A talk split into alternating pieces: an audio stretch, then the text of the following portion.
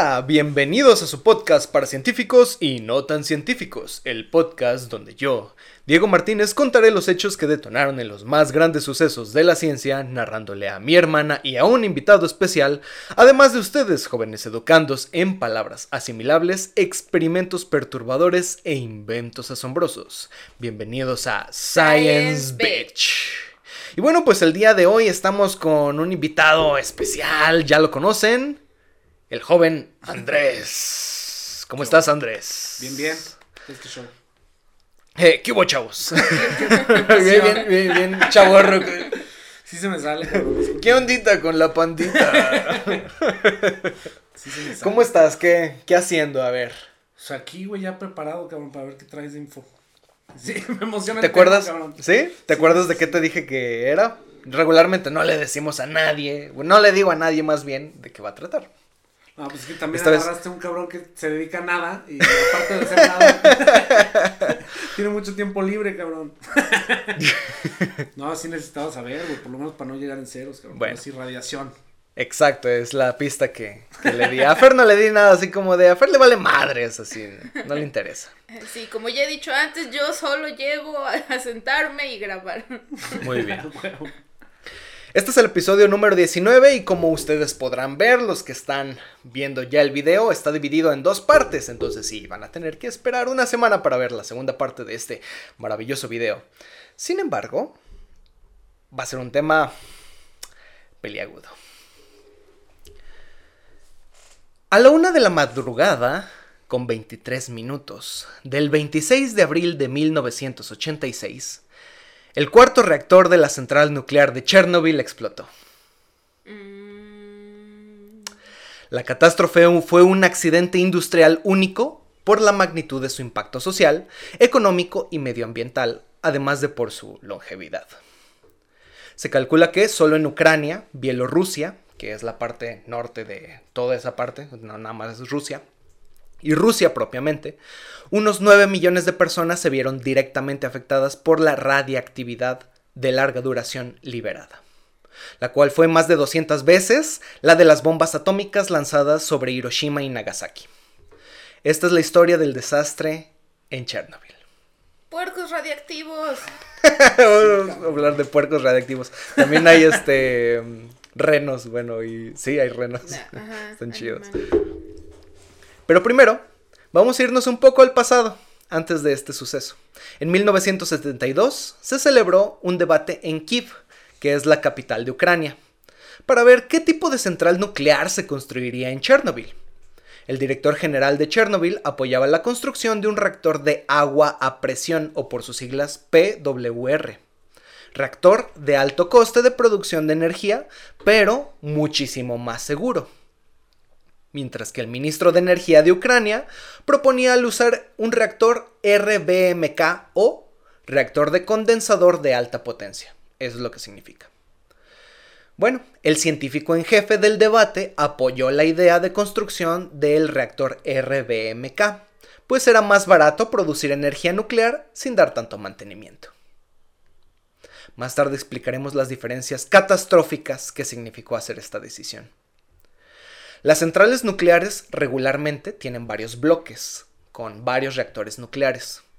En el caso de la central de Chernobyl, que realmente es Chernobyl, nombrada Vladimir Ilich Lenin por la memoria de este dictador, o sea, se nombró en nombre de este cabrón por... Bueno, iba a dar, eh, o se supone que daría electricidad a toda Rusia y Bielorrusia. Entonces era así como de, pues el mejor dictador que tenemos, hay que ponerle el nombre de este cabrón. Claro, por supuesto. Que viva la madre Rusia, güey. a huevo, sí. Ya contaba la central, antes del debate, con un primer bloque en la planta. Y eh, eh, el reactor que había en este bloque, el bloque número uno, efectivamente había un reactor RBMK pero era de versión de 800 megavatios. Hay de distintas eh, versiones. Que producen 200 megavatios, 400, o sea, dependiendo de cuánta energía vayas a querer. El punto es que eh, después del debate se decidió poner 5 bloques más con reactores RBMK versión de 1000 megavatios. En 1983, el bloque 4 fue finalizado.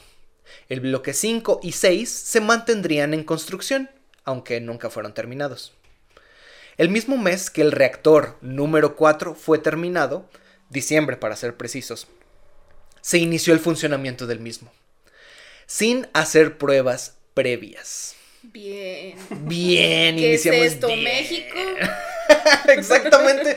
Por eso siento, después de leer y después de que ustedes escuchen esta historia, por eso no podemos tener nada bonito en México, por eso. Porque nunca se hacen pruebas de nada. No, no. Y vas a ver ahorita por qué no se hicieron pruebas. Se supone que dejaban, al menos después de que se terminaba el reactor, porque ya llevaban el segundo y el tercero hechos, igual RBMK de mil megavatios, después de terminar el reactor se dejaban seis meses de pruebas y se iniciaba luego, este, pues ahora sí que el producir energía. Les valió un pitufo. en pues diciembre iniciaron. Pinche negligencia es pinche ruda, güey, ¿no? O sea, no perdona nada, cabrón. Vas a ver que esta mierda está lleno de negligencia y digo, güey, esto, ¿qué pedo? Si estamos hablando de México, ¿dónde estamos? Esto pasó en México, estoy seguro. ¿Quién estuvo dirigiendo esto? ¿Un mexicano? Somos bien culeros con la raza, ¿verdad? Bueno, esto pasó porque, según la cultura soviética, cuando algo fue hecho correctamente, y digamos, ya llevaban dos reactores hechos correctamente, y surge algún problema, este problema se resuelve a la brevedad y con prioridad máxima. Entonces decían, si surge algún problema, lo resolvemos, o sea, no hay, no hay ningún pedo. Aunque luego se descubrió que este desperfecto se llevó a cabo por la contratación masiva de personal para el bloque 4 antes de que acabara el año. Pues según las leyes de la Unión Soviética, todos los trabajadores que llegaran al 31 de diciembre recibirían bonos extras, que eran de tres meses de trabajo. Entonces estos cabrones dijeron, ah, sí, vénganse, vamos a contratar un chingo de gente, chingo de raza, este, para el, que el reactor nuclear empiece en funcionamiento antes del 31 de diciembre para que todos esos güeyes tengan bonos. Nada más, por dinero, güey. por dinero. Hagan una fila y píquenle al botón que está ahí. Oiga, pero este, yo soy de mantenimiento, yo lavo los baños. al botón, cabrón. Tú ya sabes, es tu único trabajo. Dos años después se hizo una prueba con la turbina del reactor pero no arrojó resultados alentadores. Ahorita vamos a ver de qué es esta, prueba de la turbina. Una segunda prueba no se hizo inmediatamente después, sino que se esperaron un año más hasta llegar a abril de 1986, aquel fatídico día para volver a hacer la prueba de la turbina. Esto fue lo que detonó el desastre. Ahorita vamos a explicar por qué. O sea, haces una prueba de seguridad y no te da resultados así, ay, no funcionó.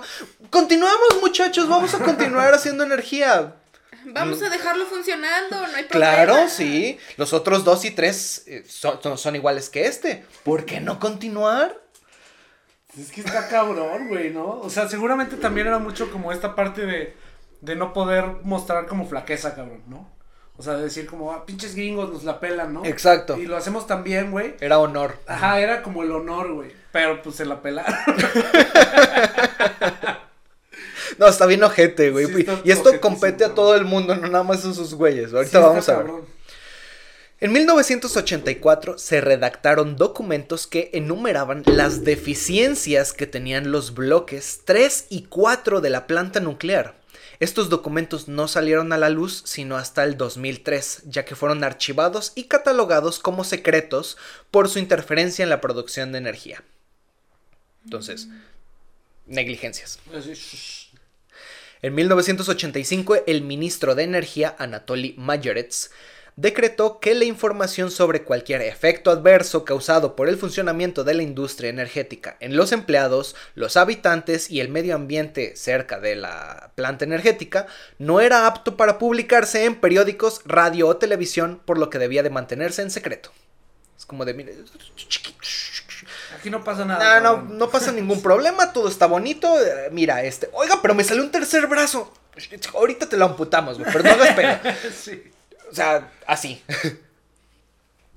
en 1986, en febrero, Vitaly Sklarirov, o Sklarov, ruso, ministro de Energía y Electrificación de Ucrania, publica en la revista Soviet Life, página 8, cito, las probabilidades de que se produzca una fusión es de una entre 10.000 años. Sí. bueno. Como el Doctor Strange. Vi un futuro en el que uno de un millón novecientos noventa y nueve ganamos. Hay uno en el que soy guapo. Por otra parte, el 27 de marzo de ese mismo año, en la revista de literatura ucraniana se publica un artículo escrito por la señora Lyubov Kovaleshka, que se cree que fue un alto directivo de la central nuclear de Chernobyl, en el que se escribe que la construcción, la mano de obra y el hormigón de la propia planta son deficientes, junto con los robos y la incompetencia burocrática están creando una bomba de relojería. Cito, los fallos aquí se pagarán y se pagarán por décadas. Igual y, igual y lo planeó todo, güey. Igual en realidad fue ella, cabrón. ¡No estoy loca! ¡No estoy loca, sí, güey! ¡No bajes esa palanca! Va a destruir el mundo. No me importa, van a ver años, décadas. Sí, güey. ¡Muerte, destrucción! Güey, gente así de loca, cabrón. Sí. No hay que dudar, güey. Aquí está lleno de gente. Vas a ver, ¿no? Está horrible esta puta historia. Es tiempo de ponernos en contexto con reactores nucleares porque este es un podcast de ciencia y bueno, tampoco vamos a ponernos de, ah, van a salir con una maestría en físicos nucleares, no. Los reactores de Chernobyl se encontraban encapsulados en cuartos grandes de doble pared, o sea, había una pared, luego había arena y luego había otra pared de puro concreto. Las paredes subían y formaban una cúpula, mientras que en la base del cuarto se encontraba el reactor nuclear RBMK. El reactor RBMK de 1000 megavatios funciona de la siguiente manera. Dentro del reactor hay barras alargadas huecas rellenas con bolitas de óxido de uranio, que es como tal este, lo que nos va a permitir la radiación.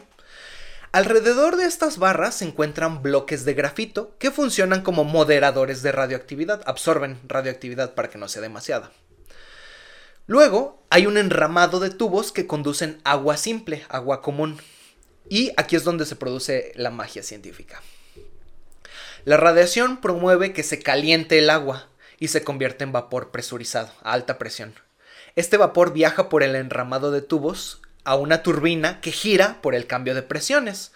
Y al moverse produce la energía, así se produce, o sea, por básicamente el agua condensándose y volviéndose. Pues es tecnología de vapor. Sí, básicamente, o sea, no, no salimos de la puta tecnología de vapor, hacíamos la máquina de vapor por carbón, ahora es con eh, energía nuclear, es la misma. Sí, sí, sí. A la vez, cuando el agua se vaporiza, el reactor se enfría porque el agua funciona como refrigerante, ¿sí? Entonces absorbe energía, se vaporiza y con eso se disipa el calor. Así funciona el refrigerante. El agua que se vaporiza debe de ser suplida nuevamente por agua líquida en el sistema de tubos. Existen bombas de agua alimentadas por la misma energía de, la planta nuclear para hacer este trabajo. Entonces, eh, básicamente la planta es autosustentable, la misma se alimenta. La pregunta aquí es, ¿qué pasaría si por X circunstancia hubiera un apagón? No funcionara correctamente la energía y no se suministrara la energía a donde debería de ir. Porque pues si la planta se alimenta a sí misma, ¿qué va a pasar? Los paneles de control, las bombas de agua refrigerante, incluso los focos de cada cuarto eran alimentados por la energía de las turbinas. Bueno, pues sí tenían generadores externos por si había un desperfecto con las turbinas. Estos generadores producían energía a base de gasolina diésel. Solo podían utilizarse en caso de emergencia, precisamente para mantener en funcionamiento las bombas de agua refrigerante y para poder apagar con el tiempo, o sea, con tiempo el reactor. O sea, si tú mantienes eh, las bombas de agua supliendo el agua, el reactor no se calienta y aparte sigues produciendo energía y con esa energía tú, donde estás manejando todo eh, el pinche reactor, se mantiene encendido. Y dices, ok, vamos a apagar toda esta chingadera porque hubo un corto. Ese era el punto, así es la lógica. Solo había un problema. Estos generadores se prendían manualmente y se tardaban en encender alrededor de 20 segundos. Diría, ah, pues es poquito. No, no, es poquito. pues no. Por lo que la prueba de la turbina era eso mismo, evaluar si la turbina que giraba por el vapor de agua podía producir la energía suficiente, o sea, por suficiente tiempo para poder encender los generadores de gasolina, o sea, aguantar esos 20 segundos. Vamos a recordar que en 1985 se hizo esta prueba, la prueba de la turbina, sin buenos resultados. Aún así, el reactor siguió funcionando durante meses. El 25 de abril de 1986 fue el día planteado para volver a hacer la prueba de la turbina. Todo el personal estaba listo para empezar a hacer la prueba a las 2 de la tarde, hora local.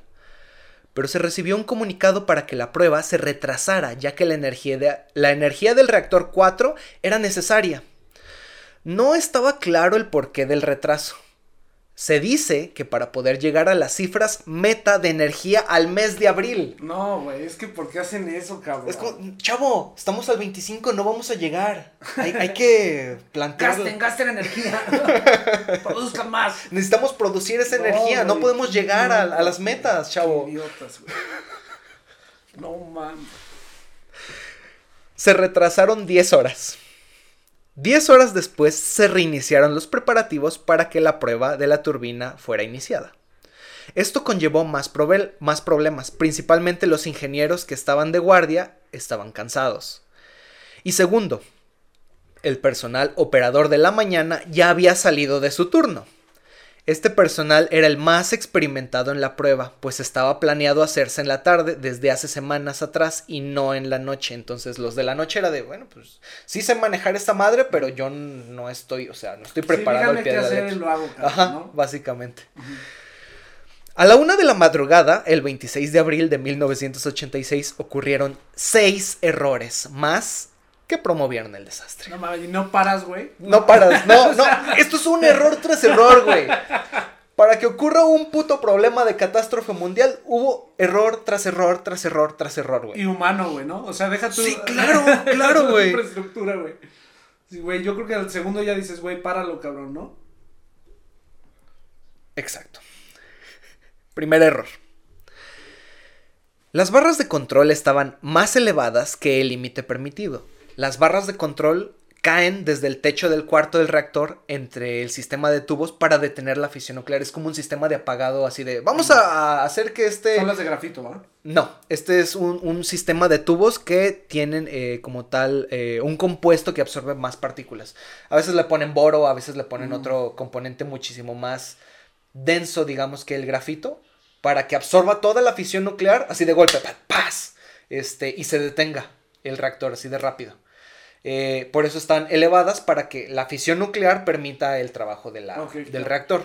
Mientras que el grafito nada más como que vamos a disminuir un poquito, porque no, para que no se caliente demasiado. El operador del turno matutino, luego del desastre, declaró, cito, Nosotros a menudo no veíamos la necesidad de seguir las instrucciones al pie de la letra, ya que las normas se infringen a menudo a nuestro alrededor. No mames. No, güey, qué horror, cabrón. Segundo error. La capacidad eléctrica de la central disminuyó por debajo del nivel de seguridad. Tienes que tener un nivel para que el reactor sea estable. Por ello, el núcleo radioactivo se volvió inestable. En este momento, la prueba debería de haber sido detenida.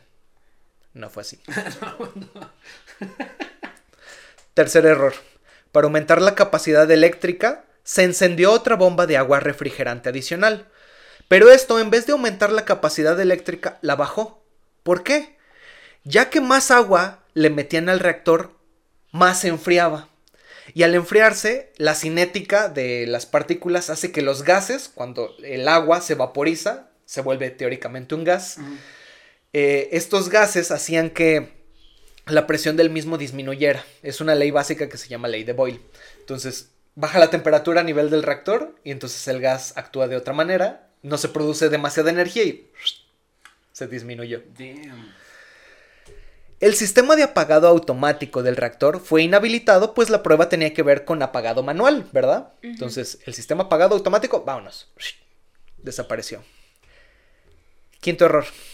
El sistema que permitía difundir agua automáticamente por si escaseaba dentro del sistema regulador de temperatura eh, fueron apagados de igual manera. ¿Por qué? Porque todo es manual. Sí, claro. Sexto error. Por último, el sistema de refrigeración automático fue apagado también.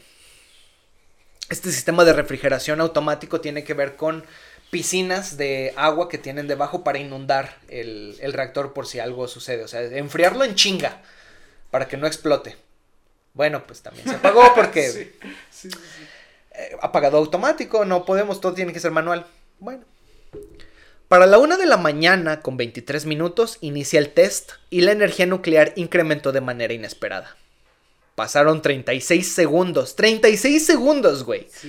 Para que Leonid Toptunov, responsable del control de las barras de apagado, o sea, nada más tenías que apretar un botón. Apretara el botón de emergencia que permitía que las barras bajaran para que se detuviera la fisión de golpe. Pasaron 8 segundos para que las barras empezaran a descender al núcleo del reactor. Las barras de la nada se detuvieron. Habían quedado atascadas. Excelente. Después se supo que la presión ejercida en el sistema de tubos de refrigeración de agua había sido tanta que deformaron completamente el sistema metálico y las barras de emergencia habían estado tan arriba que el sistema se deformó hacia estos huecos impidiendo que las barras se metieran. No mames, qué horror, güey. Entonces, parece que todo se acomodó porque valió pito, güey, ¿no? sí.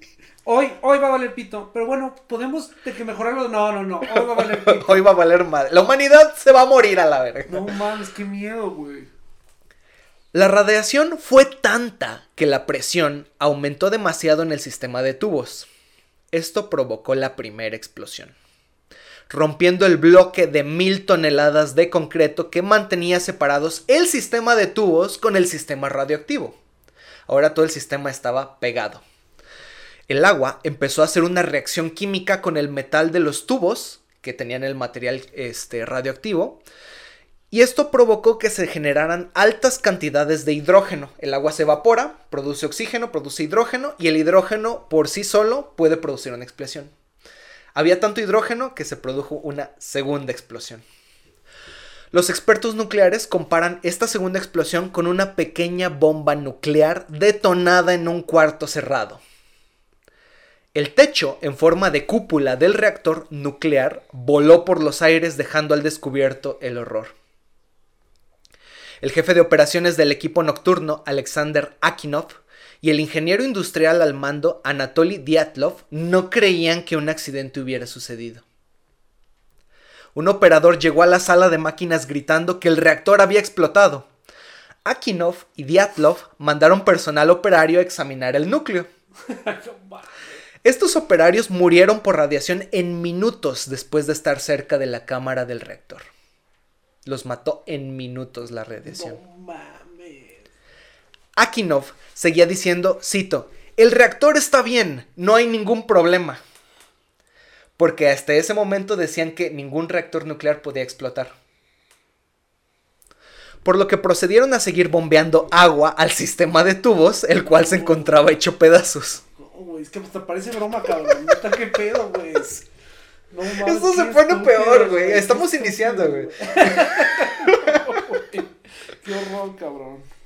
Mientras tanto, la alarma contra incendios empezó a sonar en la estación de bomberos local de Pripyat, el pueblo cercano a Chernóbil. Resulta que el equipo de control de incendios de la planta nuclear identificó el fuego que estaba iniciando en el reactor. Era tan grande que sabían que no podrían contenerlo por lo que pidieron refuerzos. Todos ellos primeros respondientes del pueblo de Pripyat intentaron apagar el fuego desde el techo de la cámara del reactor sin conseguirlo. No, güey, pues, pues se murieron también a la verga. Luego de esto murieron por radiación en el lugar. No volvieron. No, güey. Casi a las 2 de la mañana, más personal de bomberos sin equipo especial ni dosímetros Heiger, que son para poder checar radiación, llegaron al módulo 4 del reactor en llamas. Grigory Kemmel, jefe de este escuadrón, narró la escena siguiente. Cito. Llegamos 10 minutos antes de las 2 de la madrugada. Vimos que había grafito regado por todo el lugar. Yo pateé un pequeño bloque. Otro de mis hombres agarró un trozo y dijo, está caliente. Ninguno de nosotros tenía idea sobre la radiación. No, güey, güey, qué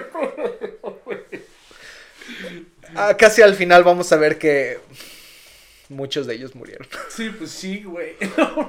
Después de. No, y sufrieron, no fue al instante como los otros. Sufrieron durante días. A las 2 de la mañana con 15 minutos, el Departamento de Vivienda de Pripyat llamó a una junta de emergencia. Se decidió que se haría un bloque, un, un bloqueo al pueblo. Nadie saldría y nadie entraría, por lo que se desplegaron 16.500 policías para tal cometido. De nuevo, sin dosímetros ni equipo especial. 57 de ellos murieron por radiación en esos días. 1500 sufrieron problemas respiratorios hasta el fin de sus días, en su muerte, y 4000 tuvieron otros síntomas asociados por intoxicación por radiación. Para las 5 de la mañana, el reactor número 3 de la planta fue apagado. No mames, o sea, horas, güey, horas, güey. No, lo habían apagado. Qué pedo, güey. y era el que estaba vecino al, cuarto No, güey, qué pedo, güey. A las seis y media de la mañana, 37 brigadas de control de fuegos llegaron con 187 bomberos. No pudieron apagar el fuego del reactor número 4. Pero, si el que se encontraba sobre el techo del tercer bloque. Si el tercer bloque explotaba a causa del fuego, también lo harían los reactores 1 y 2, pues se encontraban conectados. No, güey, no, güey, no, güey. O sea, hubiera sido más enorme. Nos moríamos. En las primeras semanas el mundo se moría si esas madres hubieran explotado. Entero. Sí. Sí, sí, sí. o sea, se calcula más o menos. No pasó, no sabemos qué hubiera pasado, pero se calcula que eso hubiera sucedido. No, güey. Qué miedo, cabrón. Qué miedo, güey. A las 2 de la tarde llegaron a Kiev tropas dirigidas por el general Pikalov. Este personal era el primero que se encontraba bien preparado pero para esta hora el ministro de Energía Anatoly Mayorets y Valery Legasov, acuérdense que mal, este, Anatoly Mayorets era el ministro de Energía que dijo que sí al, reactor, y otro eh, científico que era Valery Legasov, jefe de científicos y director del instituto nuclear donde se diseñó el reactor RBMK, llegaron este, para poder pues, ver todo el pedo. Además de otras autoridades responsables, se juntaron para discutir el siniestro. Todos llegaron a la conclusión que era un pequeño accidente, un desperfecto sin más, menos Valery Legasov. Estaba así de, ¿cómo, que explotó esta mierda? Sí, ¿Qué pendejada hicieron? Aparte seguro en plan Fue usted, señora, que... no, güey, seguramente sí ha de haber sido de que viene impactante. Más si sabes, güey, ¿no? O sea, si sabes las dimensiones de un pinche accidente así, güey, y lo ves y los pendejos están diciendo, no, no está pasando nada. Un, leve accidente, un error humano. No, güey. Pequeñito, pequeñito. Te cagas, güey, ¿qué haces? Pendejos, ¿no? Güey, qué horror, cabrón. No había palabras, güey. No, no, pues no. Para el 27 de abril, el gobierno de la Unión Soviética, o sea, un día después, se juntaba para tomar medidas. El comité de gobierno propuso evacuar Pripyat. Todos concordaron excepto el profesor Ilin, jefe del Consejo de Protección contra la Radiación, bajo el argumento de que la situación en Chernobyl estaba mejorando. Güey. no se podía estar más equivocado. no, pues no. Lo siguiente a, acordar era cómo extinguirían el fuego del reactor. Se propuso entonces, ingenuamente, aventar agua adentro. ¡Otra vez! Esto fue un terrible error, pues al tirar agua a un lugar tan caliente, que eran más o menos 2000 grados centígrados, las moléculas de este compuesto se separan formando más hidrógeno y más oxígeno solos. Ambos, en este estado, son altamente explosivos, flamables por lo que se hicieron tres intentos tirando agua dentro del reactor y el fuego aumentó. Tres veces. Tres veces. Ay, no.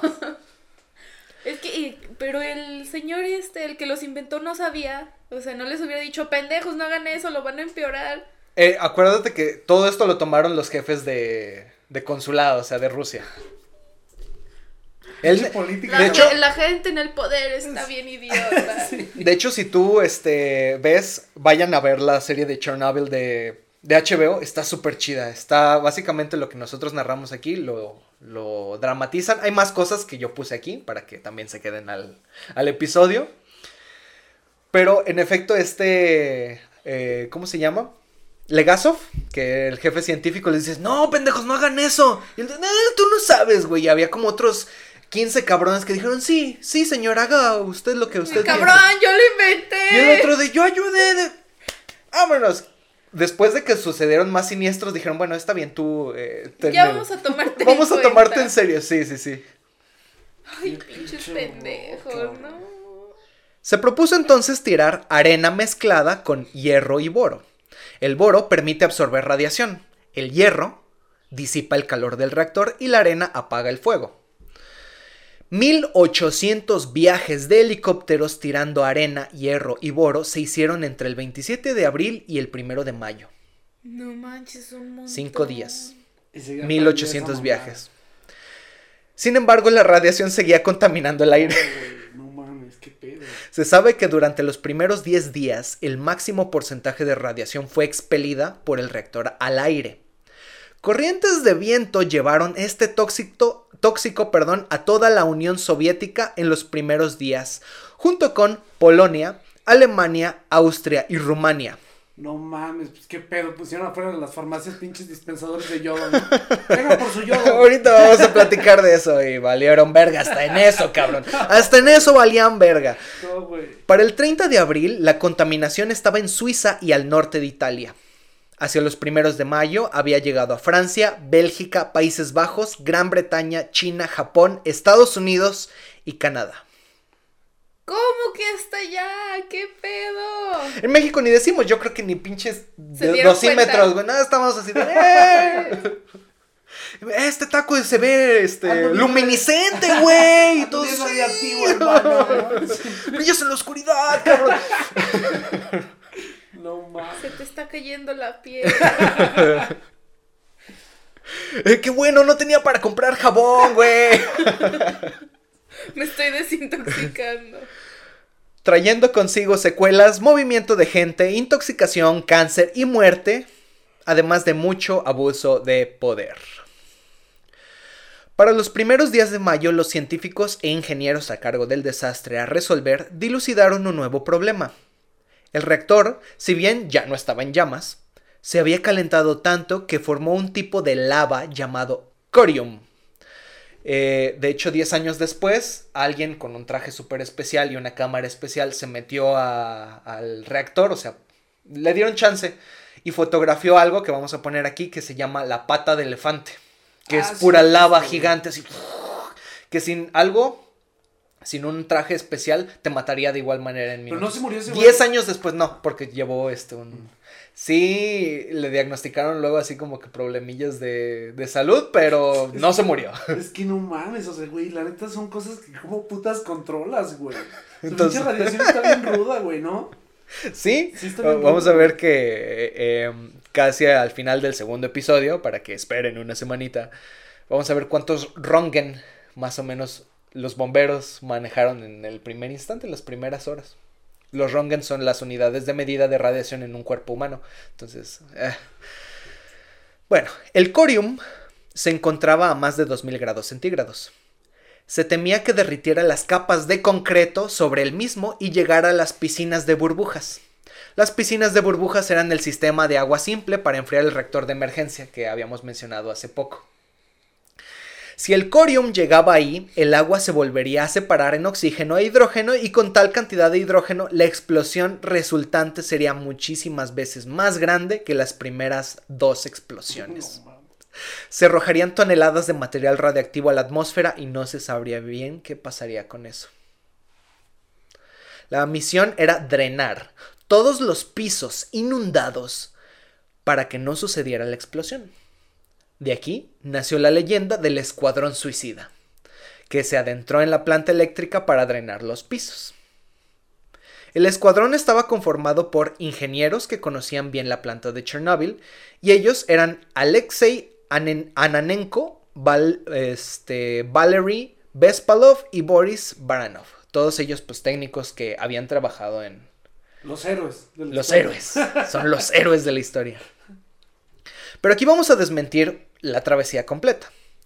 Ellos no fueron los primeros en entrar a Chernóbil para drenar el agua. De hecho, varios obreros y operadores lo hicieron antes o sea, días antes atrás, al 2 de mayo de 1986, mediante mangueras, dejando el nivel del agua hasta las rodillas. O sea, estaba completamente inundado, porque acuérdate que estos pendejos inundaron todo para ver si... Sí, sí, apáguenlo con agua. Sí. Sí, sí, sí, Estaba inundado todo, entonces... el punto es que tenían que llegar a unas válvulas para, pues ahora sí que drenar todo pero pues no podían meterse nadando porque pues estaba todo inundado. Entonces hubo personas antes que con mangueras, pues ahora sí que se metieron un poquito y drenaron con eso. se murieron. Eh, se cree que muchos de ellos pues sí tienen problemas de salud hasta el día de hoy. O sea, o sea, güey, si hay banda que sobrevivió a estar dentro sí, de esa Sí, sí, sí. Ahorita vamos a ver qué, qué pedo con todo esto. Fue aquí cuando los comandantes les preguntaron a los operarios quién estaba dispuesto a entrar y abrir las válvulas especiales que permitirían drenar toda el agua. Ananenko, Bespalov y Baranov se ofrecieron porque, cito, era su trabajo como operarios. Los tres hombres recibieron mil rublos, que serían en ese tiempo dos mil dólares. Y la promesa de que si morían en las entrañas de ese infierno, sus familias nunca pasarían hambre. Los hombres se vistieron con trajes de inmersión para buzos, güey. Ni siquiera trajes especiales. Trajes de inmersión porque iban a estar en agua. Se armaron de una lámpara y dosímetros de radiación. No se sabía cuánta radiación los golpearía. En una entrevista, Ananenko menciona que empezaron a sentir un sabor metálico en la boca cuando estaban dentro. Le pidió entonces a su compañero Bespalov checar los niveles de radiación con el dosímetro. El dosímetro iba y venía en todos los rangos posibles, por lo que les mencionó a los otros dos, cito, hay que correr. No mames. Al final, llegaron a las válvulas, las abrieron y el agua se drenó. Al salir de Chernóbil dieron algunas entrevistas y pidieron su anonimato. Tan fue así el anonimato que se consideró que habían muerto. Eh, y después, bueno, después de la aventura heroica formulando una leyenda de que estos tres, estas tres personas, los héroes murieron, se sacrificaron, y no es cierto. Chisjotos. mentirosos. a huevo, a huevo. Ninguno de ellos desarrolló enfermedad o secuelas por radiación. No mames, ¿por qué, güey? Baranov murió en el 2005 por un infarto del corazón. Ananenko y Vespalov siguen vivos. Se cree que sobrevivieron porque el agua funciona como escudo para algunas partículas del espectro radioactivo. Aunque tampoco son superhombres. Es probable que la radiación haya mermado su calidad de vida a futuro. ¿Sí? Pero pues la misma por bloque de agua bloquean como tal, o sea, es como un escudo ante cierta parte de radiación. Igual, como ya habían pasado varios días, la radiación no estaba a tope como con los bomberos que los chamos con la chingada. Entonces, sí, qué pedo, güey. Drenaron el agua, las piscinas de burbujas desaparecieron, pero el pinche corium seguía bajando y bajando así derritiendo el puto concreto es que del es el piso. Pedo, O sea, sí, sí fue como, me, sí me lo imaginé, como que la masa, güey, empieza a ser así toda radiactiva, güey, de que con pinche ya alma y la chingada, sí, sí, sí. Y penetrando el puto suelo, güey. O sea, antes no, o sea, antes no chingaron de que literal el suelo de la tierra, güey, ¿no? De hecho, ya vamos a llegar porque el maldito corium, de tan caliente que estaba y tan radiactivo que era, hay un detalle. Eh, con la cuestión de la radiación. Cuando hay un elemento radioactivo que es naturalmente radioactivo, golpea contra otros elementos que son teóricamente estables, los vuelve radiactivos. O sea, y ese era el problema. O sea, la radioactividad iba saliendo para todo Chernóbil y luego se empezaba a disipar. Eran gases tóxicos que al final todo lo que tocaran lo volverían radioactivo porque se volvía inestable. Porque los átomos chocan, eh, los átomos se vuelven inestables, empieza a hacer este, se llama fisión. Y ese pues era el maldito problema. Eh, entonces tenían muchísimos problemas que nada más habían dilucidado lo que era, ok, ya no vamos a explotar de nuevo. ya no hay fuego tampoco. Ya no se están expeliendo tantos gases. Ahora, ¿qué hacemos? Sí, claro. Y bueno, pues esa historia va a continuar en el siguiente capítulo. Así que van a tener que esperar una semanita para ver qué chingados pasó. Nosotros no, porque lo vamos a continuar. Este, pero vamos a saber qué, eh, qué pasó con el rector, los crímenes, porque sucedieron más crímenes que se cometieron por error humano, historias de personas que perdieron directa o indirectamente a sus seres queridos o incluso la vida, sacrificios animales y la actualidad de Chernobyl. Esto y más en el siguiente capítulo, pues, de Science Beach. Eh, ¿Quieres darnos tus este, redes sociales para que te busquen en, Facebook, en Twitter, este, en YouTube? Porque, pues, sabemos que tienes una banda. Queremos que nuestros, los que nos escuchan, pues, también sepan que tienes ahí trabajito, contenido. Entonces, platícanos. Estamos en Spotify como Palé, con acento la E en redes sociales como arroba proyecto Palé y estoy como PambreCB. Si se meten a la página de Palé, ahí va a estar este, mi Instagram. Vamos a dejar todo en la caja de descripción, algunos links. Este, para que busquen a nuestro querido Andrés y bueno, vayan y le siguen y le den un poco de amor y unas nalgadas ahí imaginarias. Este. Amor radioactivo. amor radioactivo. Este, a nosotros nos encuentran en Twitter como arroba science-bitch-p y a mí me encuentran también en Twitter, en mi cuenta personal como Dr. Diego Mardi. Todo igual se encuentra en la parte de abajo en la descripción y vayan y métanse al grupo de científicos, ahí les vamos a estar publicando más cositas guapas y bonitas. También denle like a la página de Facebook de Science Beach Podcast. Y bueno, pues nos vemos la siguiente semana continuando este episodio. Muchas gracias por escucharnos, muchas gracias por vernos y bye.